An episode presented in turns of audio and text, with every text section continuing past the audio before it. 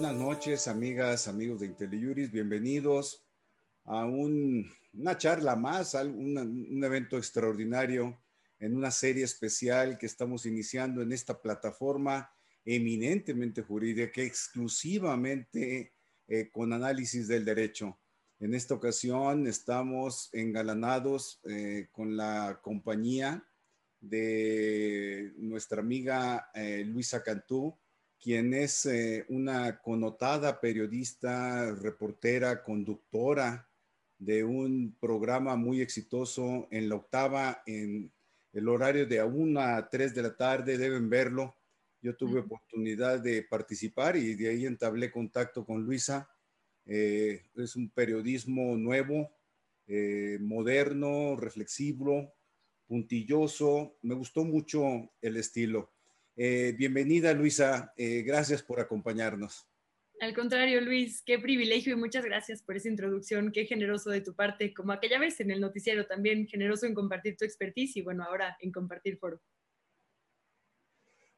Luisa, eh, la expresión entre abogadas, entre abogados te veas, tiene una connotación simpática. Es así como decir, híjole, eh, eh, suerte, Luisa, cuando, cuando te topas con abogados, pero, pero resulta ser que tú vienes de familia de abogados, tu, tu madre es una muy exitosa abogada, fue eh, eh, es egresada de la Libre de Derecho, donde yo también estoy, es una prestigiada eh, servidora pública comprometida en su trabajo en el Tribunal Electoral del Poder Judicial de la Federación. ¿Tú cómo has vivido tu experiencia con, con, los abogados? Porque tu madre pues está rodeada de abogados, abogadas. Eh, siempre ha sido una dinámica, supongo, de, la abogacía. Bueno, primero está encantada ella, además de vernos juntos en este espacio, por ahí ya se suscribió, fue creo que la número uno, entonces seguramente te mandará saludos, yo los transmito. Y sí, digo, ella toda la vida tiene esta broma de lo que pasa es que la gente busca a las abogadas y a los abogados ya que tiene un problema, ¿no? Y no de forma preventiva. Quizá esto tiene que ver con nuestra percepción de las y los abogados, igual y sí, en vez de que nos tuvieran que solucionar la vida, nos ayudaran a planearla, no habría ¿no? tanta conversación alrededor de malas experiencias, sino de puras buenas. Y yo, pues, ¿qué te digo? Tener una mamá eh, acostumbrada a argumentar muy bien no es sencillo. Claramente todas las discusiones sobre a dónde no podía ir y demás cosas en mi adolescencia, las ganó ella, no, no hay más. Eh, muchos años quise yo ser abogada, me, mi mamá ha sido, pues la verdad, el ejemplo que ha guiado toda mi vida por... ¿no? por eh, digamos, muchas cosas de su personalidad, pero la primera es esta idea que tiene y que me ha inculcado mucho y que además ha predicado con el ejemplo, eh, sobre todo, de aliviar el dolor. Y, me parece que es súper complejo hablar de, de, justicia y sé que ustedes como abogados y abogadas lo hacen todo el tiempo, porque al igual que supongo que para mí es la palabra verdad en mi oficio, ¿no? Los periodistas y las periodistas buscamos la verdad, ustedes la justicia. Es algo que depende mucho de nuestra percepción, ¿no? De nuestro contexto, de nuestra circunstancia. Entonces ella siempre me ha dicho que lo que hay que hacer es tratar de aliviar el dolor y no buscar justicia. Y tengo esta idea muy bonita de que las abogadas y los abogados pueden tratar de aliviar el dolor de las sociedades. Entonces yo agradezco mucho haber tenido la fortuna de convivir con ella, de escuchar su argumentación brillante insisto, no siempre, no cuando era en mi contra, pero cuando es hacia afuera es fantástica. Eh, y también de poder convivir justo con tantos abogadas y abogadas. Mencionabas tú su escuela, por supuesto, La Libre tiene personajes maravillosos, pero también ha tenido después en su vida ya laboral contacto con abogadas y abogados de otras instituciones, ¿no? incluso de otros países, que para mí han sido un despertar fabuloso de discusiones, de dilemas éticos, filosóficos y demás, ¿no? con todas estas disciplinas que terminan conectando con el derecho.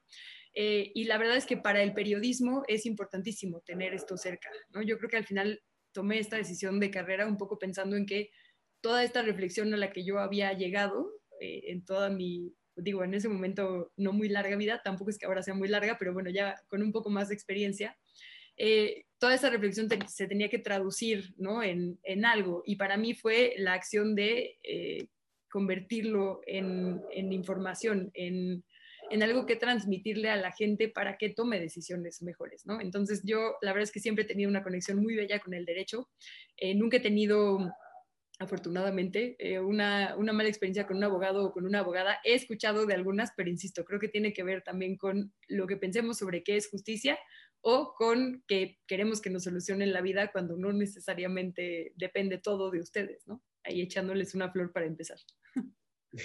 Oye, eh, Luisa, eh, tú estudiaste la carrera de periodismo en, en, la Carlos Septién, es conocida ahí tú tuviste algún contacto con materia legal o en, la escuela no está previsto en el plan de estudios algún tema legal que puedan analizar? Pues más bien nos enseñan eh, cómo buscar fuentes, ¿no? digamos, qué documentos, qué archivos, qué debemos consultar cuando vamos a hacer un reportaje, una nota. Eh, y entonces no es que directamente se nos enseñe derecho, se nos enseña cómo consultar, digamos, ¿no? Eh, el derecho, las fuentes, digamos, bibliográficas o testimoniales también, cuando vamos a necesitar derecho. Y la verdad es que en prácticamente todo se utiliza, ¿no? Yo ahora lo aprendí pues tarde, debía haber estudiado primero derecho y después periodismo, porque sí creo que es una base fundamental cuando queremos entender lo que pasa a nuestro alrededor. A ver, esto me llama la atención. Debiste, bueno, tuviste el, influjo, la influencia eh, de, de, Mónica, tu, mamá, eh, Mónica Ríos, ya, dije el nombre, espero que tu mamá esté satisfecha, no, no, tenga objeción. Eh, tuviste mamá Mónica en, en, una dinámica en donde el lenguaje, los estudios, los amigos, las materias, las conversaciones, los papeles que veías en casa eran predominantemente legales. Eh, y tú comentaste ahorita rápidamente que en un momento pensaste estudiar derecho, no lo hiciste y te fuiste a periodismo, estudiaste, has tenido una carrera sensacional, la verdad. Eh, y, y, ahora dices, oye, debí haber, debí haber estudiado cómo, desde, desde la ignorancia, por supuesto, es la pregunta, pero cómo conectar la materia del derecho al periodismo en la forma que lo estás planteando? Bueno, primero decir que ojalá hubiera sido solo documentos, ¿no? Lo que había a mi alrededor en mi casa. Eran también las películas, las canciones, ¿no? Absolutamente todo tenía que ver con eso. Eh, pero bueno, insisto, fue bastante nutritivo. Y además, bueno, mi mamá abogada y mi papá químico, entonces siempre fue así, lenguajes completamente difíciles para, para mi juventud, pero bueno, que también te obligan entonces a preguntarte, ¿no? Un poco más allá de, de lo coloquial. Y ahora pienso que debía haber estudiado derecho. En su momento, un poco sí, en este rebeldía de no voy a hacer lo mismo que mis papás, sino mi propio camino, ¿no? Supongo que a mucha gente de mi edad le, le habrá pasado. Eh, decidí mejor hacer periodismo. La verdad es que también me asustó mucho, me pareció muy abrumador el contacto con el derecho, ¿no? De repente eh, escuchar estas conversaciones de casos súper complejos, ¿no? Ver a mi mamá, que además sufrió en carne propia absolutamente todos los litigios que llevó, ha tenido diferentes etapas, ¿no? Pero particularmente, pues sufres en los divorcios por las hijas y por los hijos, ¿no? Sufres eh, a veces si te toca un lanzamiento de una casa. Yo me acuerdo que mi mamá vivía como estas injusticias muy en carne propia, ¿no?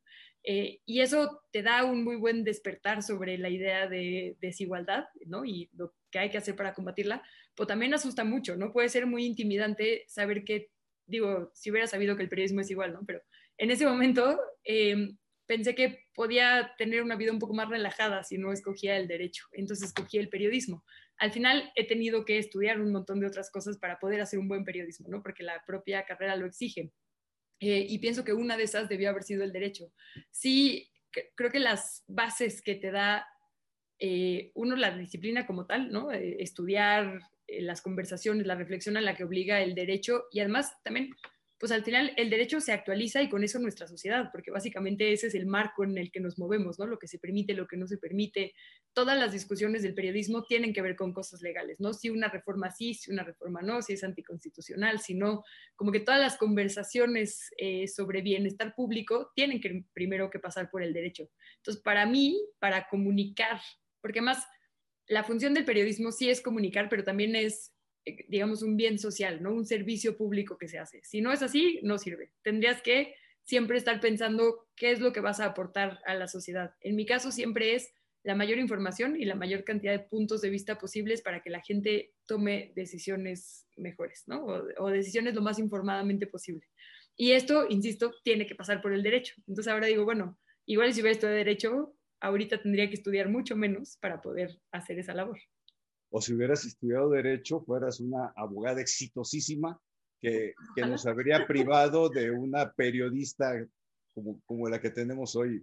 Muchas gracias. Me pongo súper nerviosa, nunca había estado de este lado, me siento así, ahora me siento mal por ti, por todo lo que te he sometido cuando te entrevisto, ¿no? Oye, deja, deja hacerte otra confesión. Yo también me siento muy raro eh, entrevistando a una entrevistadora, porque yo conduzco aquí webinarios, y, pero es charla jurídica, ¿no?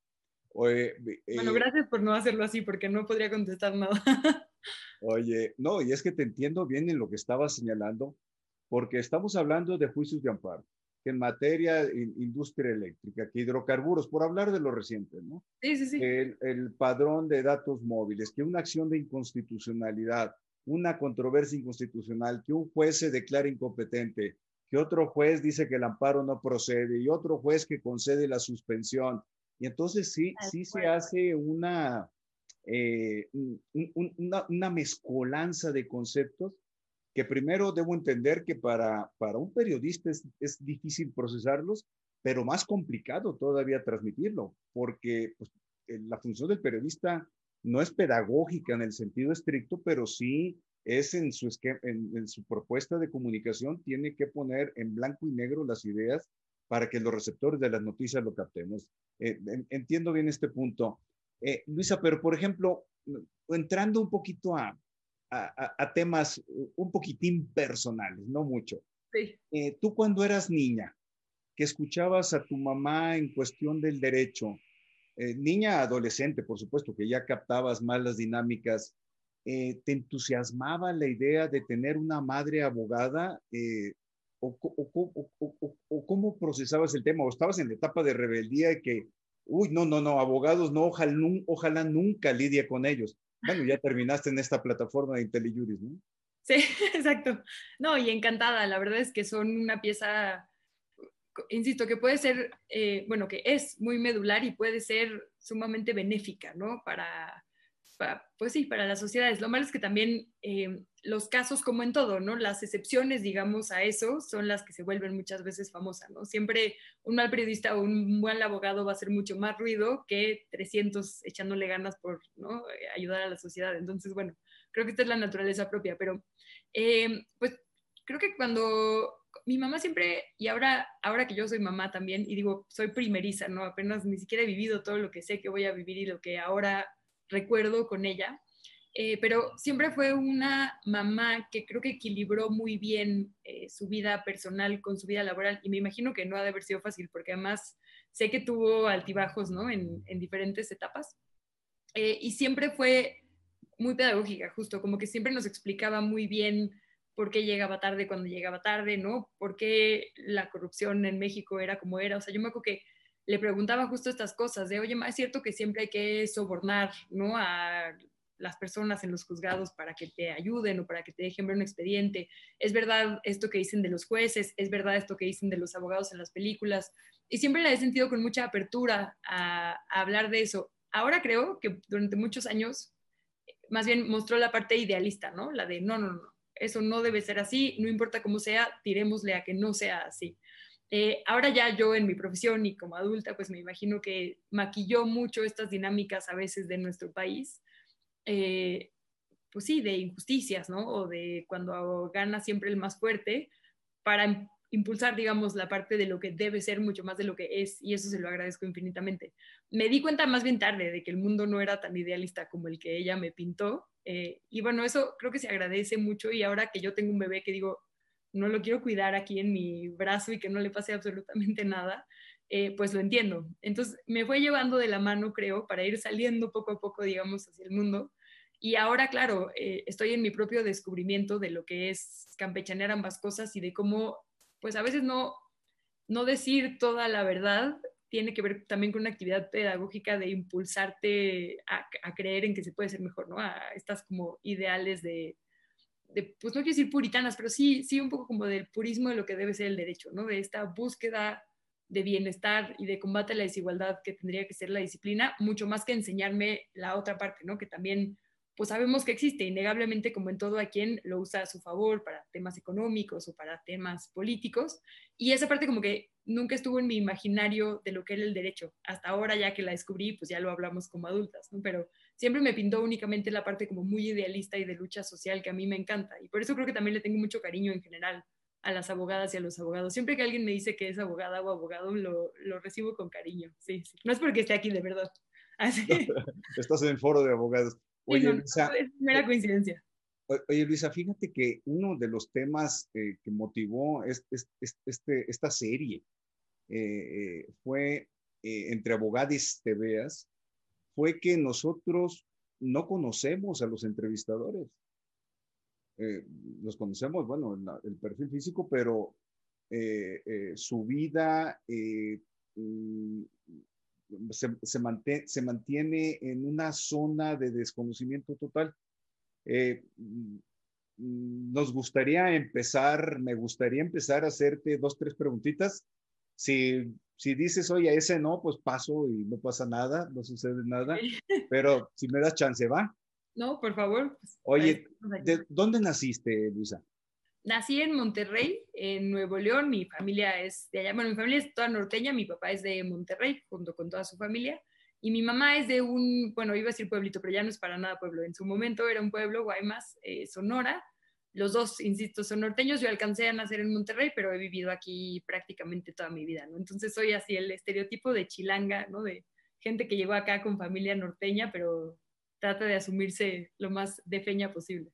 Bueno, pero conoces Guaymas, conoces San Carlos, ubicas el Tetacawi, todo eso. Ah, veo, que hablo con un conocedor, efectivamente. Sí, sí, sí. Eh, viví siete años en Hermosillo, en, del 2002 pues al 2009. Conozco muy bien Sonora y dejé, dejé muchos afectos ahí. Eh, ¿Qué signo zodiacal eres, Luisa? Órale, esa pregunta no la esperaba de un abogado. Soy Leo. Leo, nací en agosto, entonces nunca me he identificado mucho como Leo, pero, pero siempre que digo Leo, la gente me dice, claro, era, era obvio. Claro, sí, a mí me dicen, claro, Libra, ¿no? Ah, te iba a preguntar tú qué es Libra. Sí, Libra. yo nací el 29 de septiembre, ¿tú naciste qué día de agosto? El 3 de agosto. 3 de agosto, bueno, lo vamos a poner en la agenda para, para felicitarte ese día. Oye, Luisa, ¿y, qué haces fuera de las, del trabajo periodismo, de periodismo? Bueno, ahora eh, me entero que por ahí hace un momento escuché unos lindos llantos, me dijiste que tienes un bebé. en el encierro, pues está particular tener un bebé, ¿no? ¿Cómo se llama? Sí, Diego. Se llama Diego. El papá es súper futbolista, súper pambolero, ¿no? Y yo estaba embarazada cuando falleció el ídolo, Diego Maradona. Entonces ahora mi bebé es Diego. Entre todas las opciones que teníamos, al final terminó ganando esa.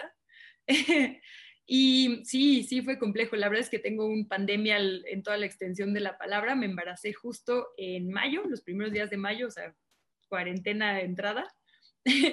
y nació apenas ahora, en febrero. Entonces, la verdad es que ha sido una experiencia pues bastante compleja, ¿no? Primero todo el embarazo en el encierro, sin posibilidades ni de, ya sabes, todo lo que yo había planeado de curso psicoprofiláctico para que no me duela la mera hora, los cursos de lactancia. Pues la verdad es que no hubo nada de eso, ¿no? Más bien fue mucha lectura, muchas llamadas por teléfono con mis tías, con mi mamá, con todas las mujeres a mi alrededor. Eh, y pues ahora esta parte también, ¿no? De tratar de enseñarle el mundo, un mundo muy dolido, muy lastimado, ¿no? La verdad es que mi bebé llegó en un momento en el que el mundo entero comparte un luto, ¿no? Estamos todos tratando de salir de esta crisis sanitaria, económica, psicológica ahora, ¿no? Que es la que seguramente vendrá. Y yo tengo este sentimiento agridulce entre que, pues, de mi casa para afuera veo, ¿no? Todas estas circunstancias complejas y adentro es pura alegría, ¿no? Puro tratar de, justo esto que decía, de protegerlo de todo lo que está pasando y, y tratar de enseñarle únicamente cosas lindas. Pero pues sí, la verdad es que su familia lo conoció en videollamada, ¿no? Ahora eh, pues no ha podido salir mucho, no, no, no, hemos podido convivir con mucha gente sin cubrebocas. Entonces, bueno, dentro de, digamos, de, todo, eh, es muy feliz, es una circunstancia muy bella, pero que he tenido que aprender a disfrutar campechaneando con todas las precauciones que implican ¿no? este momento específico. Oye, pues bueno, entonces eres periodista, eres madre de tiempo completo, porque además a la edad de los tres meses es 24 horas por 7 días al año, por 30 días del mes, por 365 días del año. Entonces, eh, tienes la agenda completa. Pero, ¿qué, eh, ¿qué lees este, eh, de esparcimiento? Por ejemplo, ¿qué música escuchas? ¿Qué comida es tu preferida? Platícanos un poquito de eso, Luisa, por favor. Pues tengo el firme propósito de leer a más mujeres ahora. Eh, hay una, descubrí una librería fantástica aquí en Coyoacán, muy cerquita de mi casa, que es una librería además que se asume feminista. Entonces he descubierto a varias autoras que, con las que estoy como muy clavada en este momento. Cristina Rivera Garza, a quien si no conocen recomiendo ampliamente.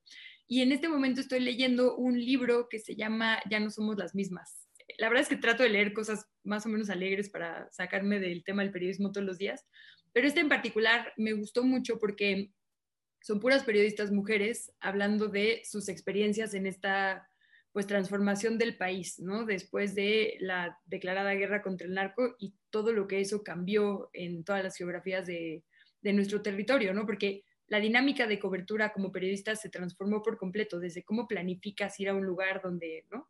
Eh, puede ser riesgoso hasta cómo afectó, digamos, estos choques, las diferentes comunidades, eh, digamos, los cambios de fuerzas también, el despliegue del ejército en el territorio.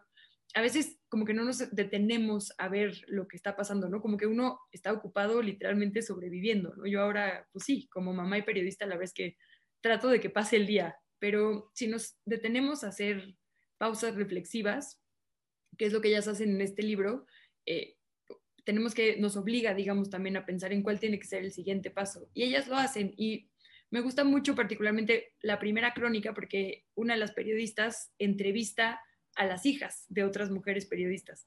Una conversación constante en mi vida y, que he tenido con mi familia es hasta dónde hasta dónde se vale, ¿no? Hasta dónde se vale dejar a tus hijas o a tus hijos por irte a cubrir un tema en otro estado o incluso en otro país. Hasta dónde se vale decir, ahorita no tengo tiempo porque necesito cubrir la elección, ¿no? Porque necesito cubrir el conflicto ahorita israelí-palestina o no, como que, claro, eh, todos los temas pueden parecer muy importantes, pero al final, pues también tu tema importante es tu bebé. Y yo tenía mucho miedo de ser mamá justo por esto, porque me gusta muchísimo mi oficio y, y no sabía pues iba a poder renunciar a él con la pasión y disciplina que he tenido hasta ahora o que intento tener hasta ahora para dedicarle mi 100%, ¿no? Porque es cuerpo, es cabeza, es todo, a otra persona. Y me gusta mucho que esta periodista habla con las hijas de, las periodistas que han cubierto esta, esta transformación de México en las últimas ¿no? pues décadas, en los últimos tres sexenios, y habló con ellas en tres momentos distintos. Y el primero es cuando iba empezando la, la guerra contra el narco y todas ¿no? cambiaron su vida para cubrirla. El segundo es hace un par de años y ahora recientemente. Y, me parece muy bella la narración que hace porque empiezan todas las hijas de estas periodistas enojadas porque pasaban muy poco tiempo con sus madres, empiezan a entender conforme crecen la labor fantástica que hicieron ¿no? sus progenitoras en registrar este momento social y en llevarlo también al foco público para que entonces se tomen acciones al respecto. Y ahora, esta última etapa en la que se confrontan a, a ellas como hijas con la primera versión de ellas mismas, y dice, no, claro, estaba enojada porque no entendía y ahora sé que mi mamá es una heroína y es ¿no? mi mayor ejemplo. Y me parece súper lindo porque al final me, dejó ver que si hago las cosas bien, ¿no? que si de verdad le pongo toda mi honestidad y esfuerzo a mi trabajo, algún día mi bebé va a pensar que eso es un ejemplo a seguir. Y para mí, pues yo siento eso en mi mamá, ¿no? Entonces ya hasta estoy a punto de llorar. Eso, eso creo que sería una de mis grandes metas. Entonces esa lectura la recomiendo completamente. No, pues es un análisis muy bonito, una reflexión muy profunda la que estás eh, realizando. Eh, eh, ya tu, reflexión como hija, tu reflexión como madre, llevada al campo del periodismo y contrastándolo con un análisis de los libros que estás señalando, que además, lo siento, al momento que lo externas, te tiene impactada, te tiene movida y, y lo dices con gran, lo, lo, comentas, lo narras con gran entusiasmo, eh, contagia eh, la lectura que estás haciendo de estos libros. Gracias por compartirlo, tu vivencia, tu vivencia, Luisa. Pero, ¿y qué música oye, Luisa? Además del, del, del llanto del bebé que suena como música celestial, no siempre, ¿verdad? Pero, pero, pero ¿qué, ¿qué música te gusta en general? Románticamente uno siempre dice, no, claro, no suena lindo, pero la verdad es que a las 3 de la mañana no suena nada lindo. ya hay que decirlo en voz alta, sí. Pues ahora escucho Barney, ¿no? Escucho los clásicos de Disney, escucho la música de Baby First. Ahora la verdad es que veo mis aplicaciones de música y todo es, ¿no? Música para, para bebé. Antes, pues tengo un hermano que es músico y además un músico eh, sumamente intelectual, ¿no? O sea, de eh, composiciones propias, de música psicodélica de los 60, ¿no? Una influencia de rock muy fuerte, que me juzgaría muchísimo si dijera que también escucho reggaetón y otros géneros, pero la verdad es que lo hago también. Eh, me gusta mucho la música en español, eh, escucho también en inglés por esta influencia, digamos, de, mi hermano, pero soy más, mucho más asidua de la música en español. Em, me gusta mucho el rock en español, me gusta mucho Shakira, la verdad es que ahí sí tengo pocas pretensiones, me, me gusta prácticamente todo. Em, me cuesta mucho más, la verdad, la, la, música como de rap o de hip hop. Me encanta, digamos, la idea de ese tipo de música en su contexto histórico. Me encanta ver películas sobre el hip hop, me encanta leer libros sobre la historia de esa música, pero no me encanta escucharla. Y bueno, traicionando completamente a mi historia de vida, la verdad es que la banda y eso tampoco, creo que es porque soy torpe para bailar, entonces tengo ahí como un ¿no? choque de principio con la música, pero tampoco soy muy, muy fan de esta. Y pues corridos y eso tampoco le entró mucho, la verdad es que soy más bien popera, la verdad, ahí sí un completo cliché, me confieso. Sí, tienes, tienes, de todo. Oye, Luisa, y retomando el tema de mm, entre abogados, abogadas te pues tú has lidiado en tu vida profesional eh, con un número importante de profesionistas del derecho. Sí. Eh, primero, en la parte de reportera, de periodista, porque tienes un trabajo de reportera importante. Tu, libro sobre Yotzinapa debe tener un alto contenido de, ese tipo. Las investigaciones que has hecho sobre migración, eh, temas de ciencia que también te, te ha gustado mucho. Eh, ¿qué tal somos los abogados cuando los abordas, cuando los entrevistas? ¿Somos accesibles? ¿Cómo comunicamos? ¿Cuál es tu experiencia periodística, pues, con, con abogados? La verdad, muy buena. No, no tengo queja. Creo que siempre que he buscado a una abogada o a un abogado para temas específicamente de construir una pieza periodística, me ha ido muy bien. Creo que más bien les cuesta trabajo traducir un poquito, ¿no? De repente, claro, como dijo el juez sexto de distrito en materia, no sé qué, sobre el amparo y la suspensión de no sé qué. O sea, creo que evidentemente su propia dinámica le, eh, les gana algunas veces, es difícil traducirles, pero la verdad yo siempre he tenido muy buenas experiencias. Creo que en general son un gremio como muy abierto a compartir su conocimiento y yo lo agradezco mucho desde el periodismo. Eh, a veces es complejo porque digamos, es una misma disciplina y puedes preguntarle a dos personas que se dedican a lo mismo y obtener respuestas completamente distintas, ¿no? Y eso es diferente, claro, al final la letra del derecho está sujeta también a su interpretación. Entonces, creo que ese es quizá uno de los obstáculos con los que me he topado. Un abogado puede decirte claramente la ley de hidrocarburos tiene que ver con la soberanía nacional, ¿no? Y con respetar la constitución en su esencia. Y otro abogado te puede decir, no, estás violando otra ley, que es la de competencia económica, y, ¿no? y generando un monopolio del Estado que genera esta serie de contradicciones con otros reglamentos. ¿no? Entonces, es una misma pregunta, una misma disciplina, hay gente que tiene versiones distintas. Ese ha sido creo que mi mayor reto, porque es, pues son dos abogados o dos abogadas a quién le creo, ¿no? Si, si tienen el mismo expertise. Sí, pues eh, eso pasa, nos pasa a los abogados cotidianamente y por eso hay jueces, ¿no? Y por eso hay una Suprema Corte y en la ¿eh? Suprema Corte pues no se ponen de acuerdo tampoco. Es, es, el dinamismo propio del derecho, pero, pero lo conoces y ahorita utilizaste una expresión bien jurídica, yo creo como dicen los psicólogos los psicoanalistas, ya lo traes bien introyectado. La letra del derecho tiene que interpretarse conforme, bien, bien, Sí, no, en, este, en, este, foro sí, sí te entendemos. ¿Alguna experiencia en, en, en, el, en el campo periodístico que eh, con la abogacía, que la tengas presente de manera destacada? Mm, pues la verdad, yo he consultado gratuitamente y ahí lo lamento por mi mamá, pero toda mi vida, ¿no? A mi abogada personal. Espero que no empiece a cobrarme pronto, pero yo para absolutamente todo hago consultas jurídicas, la verdad. Digo, eh, a mi mamá, a Hugo Concha, ¿no? Hay como varios personajes que recuerdo que tengo, ahora tú espero, eh, varios personajes que son nacidos, bueno, consultas para mí regulares, eh, pero sí, la verdad es que prácticamente todas, en temas, por ejemplo, de lucha feminista, ahora soy de una generación que viene empujando muy fuerte por la toma de decisiones sobre nuestro cuerpo, y ahí me parece que pues sí, entre que es un debate moral, religioso, filosófico, ¿no? y, y, de muchas otras materias, la parte legal para mí ha sido fundamental, ¿no? Consultar eh, a mi mamá desde, oye, bueno, a mi mamá y a otras abogadas también, ¿no?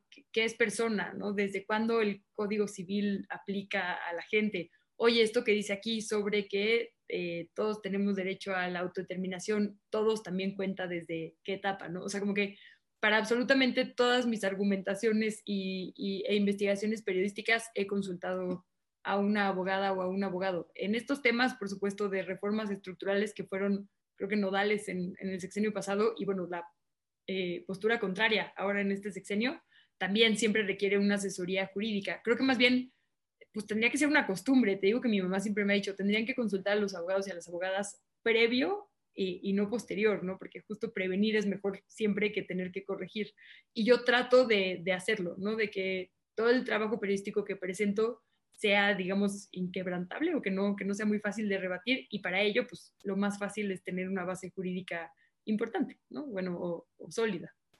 Es un gran consejo el de, el de Mónica. Hay que prevenir sin lugar a dudas y tener un buen consejo, sobre todo en una dinámica eh, judicial. Yo, yo, estoy en la práctica judicial, es decir, en los tribunales mayoritariamente. Yo estoy en los problemas, no en la prevención. El, el, eh, se, empiezan, empiezan a aflorar una problemática muy, muy fuerte sobre libertad de expresión, eh, que, la libertad de expresión que pueda tener el presidente de la República en las mañaneras, ese es otro tema.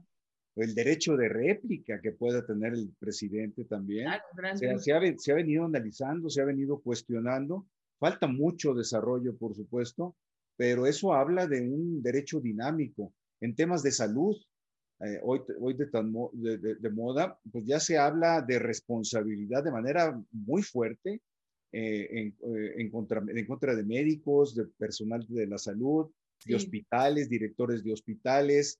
Es decir, sí se ha ido complicando todo el panorama. Y aquí en IntelliJuris hemos dado varios cursos sobre, sobre derecho para, para, para, médicos. Ahorita, de hecho, está un curso que, que coordina la magistrada Mariana Muredu, eh, especialista en estos temas, eh, hablando de esa, de esa situación de la necesaria prevención que tiene que, tiene que fortalecerse. y Luisa, ¿ha sido clienta de un abogado, un abogado? Ya me refiero, no en plan de consulta con Hugo Concha, que es extraordinario, tu, tu mamá, que es fabulosa. Eh, ¿Ha sido clienta de un abogado que tengas que ir a un tribunal o, un contrato o para trabajar en, las radiodifusoras, eh, en, en, en, en, lo que estás metida o, o te digo tema legal familiar o algo, digo, sin entrar a detalles, notarial. Pues, Te digo que únicamente clienta gratuita, ¿no? Para estas consultas, para asuntos periodísticos, pero no, hasta ahora no he tenido, no sé si decir fortuna o, o la oportunidad, porque también puede serlo, supongo, de, tener una abogada o un abogado. De hecho, ni siquiera siempre he asumido que mi mamá podría ser mi abogada para todos los casos. Tal vez no sea el todo justo con ella. Es una, un buen planteamiento con el que me voy de esta plática. Pero no, hasta ahora, hasta ahora no, no, únicamente en estas conversaciones y en temas periodísticos.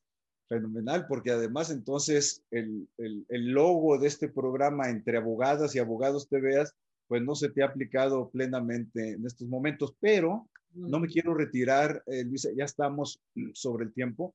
No me quiero retirar sin preguntarte, ¿qué propondrías tú a los abogados en el dinamismo actual, dinamismo político, periodístico, redes sociales, eh, la comunicación? ¿Tú qué propones desde la plataforma en que te encuentras como periodista y como actora en las dinámicas de comunicación actual?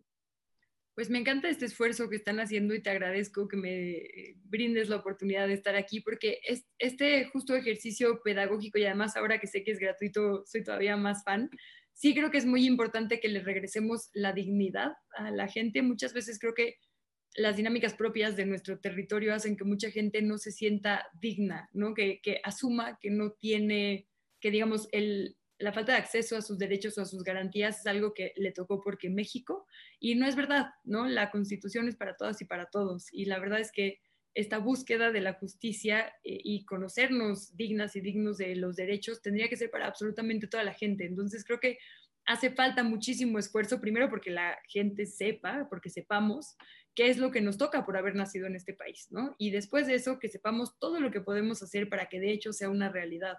Entonces creo que esa es la labor que también le falta un poco a las abogadas y a los abogados. No solo cumplir con su trabajo cuando se les solicita, sino que eh, la gente esté enterada de las posibilidades que hay en este mundo eh, del derecho, ¿no? En este servicio o en este oficio, profesión que brindan ustedes. Al final se trata, sí, de, de una búsqueda social, ¿no? Porque creo que entre menos trabajo tengan ustedes, mejor, con todo respeto, digo lo mismo en mi caso, ¿no? No, no crean que es personal con las abogadas y los abogados, pero entre menos trabajo tengan ustedes, mucho mayor cumplimiento entonces hay, ¿no? Y mucho mayor entendimiento y pactos por el bienestar y por el combate a la desigualdad. Entonces, quizá nos falta saber que nos lo merecemos como mexicanas y como mexicanos y que hay alguien que puede ayudarnos en esa búsqueda y en ese cumplimiento de garantías, ¿no? Creo que esa sería la única parte. Yo agradezco siempre que encuentro hilos en redes sociales que explican, ¿no? Muy puntualmente. De repente es ay, la Suprema Corte negó el, derecho al aborto en Veracruz. No, no, no. Si nos ponemos a analizarlo, lo que hizo más bien fue revisar si ya estaba legislado o no.